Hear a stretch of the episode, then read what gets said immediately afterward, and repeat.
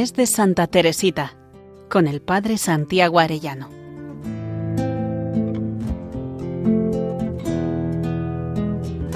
En el nombre del Padre, del Hijo y del Espíritu Santo. Amén. Día décimo del mes de Santa Teresita, preparándonos al acto de ofrenda al amor misericordioso. Vemos ahora las luces que Santa Teresita tuvo en esta época, desde el retiro del Padre Alexis hasta la ofrenda de amor 1891-1895. Como veíamos en días anteriores, los primeros años de vida religiosa de Santa Teresita no fueron nada fáciles, porque recibió pruebas dolorosas, pero en medio de su sufrimiento del Señor recibía también luces. Una de las mayores luces fue el retiro del Padre Alexis, que tuvo lugar del 7 al 15 de octubre de 1891. En la época de Santa Teresita las carmelitas solían tener dos retiros al año, un retiro privado en el que la fecha se determinaba siendo cercana al aniversario de la profesión religiosa de diez días aproximadamente, y otro retiro con la comunidad de una semana, que siempre se organizaba en torno a la fecha del 15 de octubre, que es la festividad de Santa Teresa de Ávila, la reformadora del Carmelo. En los retiros comunitarios se invitaba a un sacerdote que se encargaba de darles alguna predicación y atendía a las religiosas que quisieran tener dirección espiritual. También tenían como costumbre confesarse antes del retiro y una vez que había acabado. El retiro del padre Alexis fue el segundo retiro comunitario como religiosa profesa, y fue muy iluminador para ella porque descubre que sus faltas no ofendían a Dios. Qué feliz me sentí al escuchar esas consoladoras palabras. Yo nunca había oído decir que pudiera haber faltas que no apenasen a Dios. Esas palabras me llenaron de alegría y me ayudaron a soportar con paciencia el destierro de la vida, en lo hondo del corazón yo sentía que eso era así, pues Dios es más tierno que una madre. Santa Teresita, gracias a ese retiro, entiende que Dios es un Padre amoroso y se siente muy amada. Sabe que Él, en su inmensa bondad, nos perdona de toda falta. Después lo expresa así en uno de sus poemas. Vivir de amor es disipar el miedo y el recuerdo de faltas del pasado. De mis pecados no percibo huellas, pues el amor de Dios las ha borrado. El padre Alexis le ayuda a comprender cómo es la mirada de Dios. A partir de entonces entiende que hay que ir por el camino de la confianza, pues es el que conduce al amor. Como ya hemos explicado en aquella época, la corriente jansenista estaba muy arraigada y Santa Teresita sufría mucho.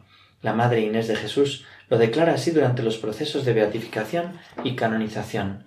Sufría mucho cuando en las instrucciones espirituales se hablaba de la facilidad con la que se podía caer en pecado mortal incluso por un simple pensamiento.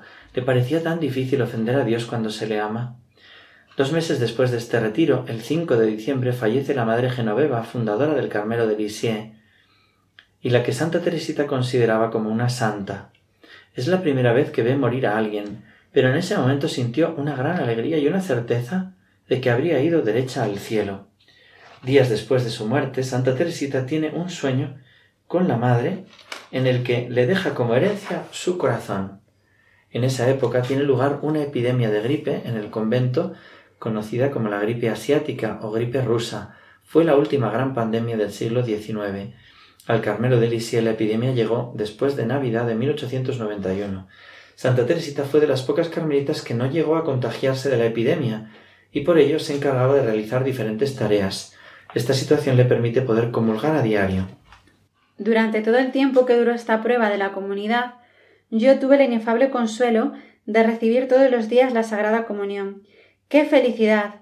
Jesús me mimó mucho, mucho tiempo, mucho más tiempo que a sus fieles esposas, pues permitió que a mí me lo dieran, cuando las demás no tenían la dicha de recibirle.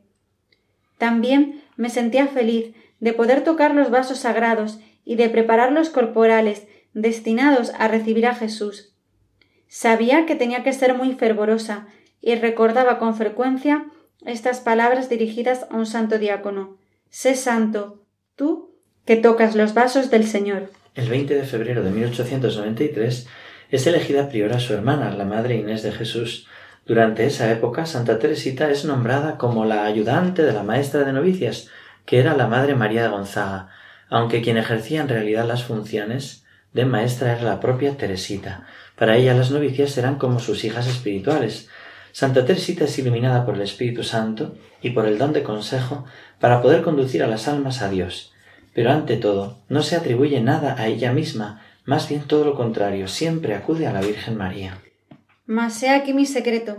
Jamás hago una observación sin antes invocar a la Santísima Virgen.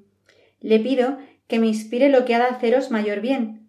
Después de esto, os confieso que con frecuencia yo misma me he maravillado de ciertas cosas que os he dicho, sin reflexión alguna precedente.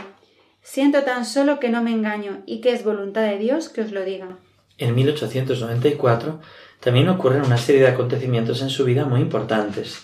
Entre ellos está la autorización de la causa de beatificación de Juana de Arco por el Papa León XIII, en el que ya se la podía venerar.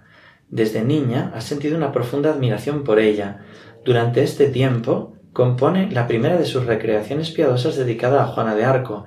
A partir de entonces comienza a escribir poesías, la mayoría eran a petición de sus hermanas.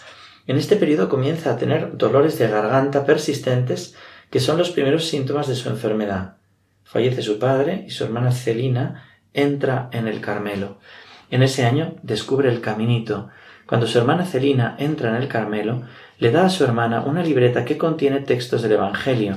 Ella se encuentra con este pasaje El que sea pequeñito, que venga a mí, de los Proverbios.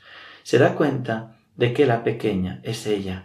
A partir de ese momento, en muchas de sus cartas las firmaba añadiendo pequeña, pequeñísima. En enero de 1895, la madre Inés de Jesús le pide a su hermana que escriba todos los recuerdos de su infancia, el manuscrito A de Historia de un alma. El 9 de junio de ese mismo año realizó su acto de ofrenda al amor misericordioso y dos días más tarde lo rezó junto con su hermana Celina ante la imagen de la Virgen de la Sonrisa. Vemos cómo en estos años y en estas circunstancias Santa Teresita recibe luces de parte del Señor que la conducen hacia el acto de ofrenda al amor misericordioso y al caminito de la infancia espiritual, aspectos esenciales de su doctrina centrados en el amor a Cristo que desarrollaremos más adelante.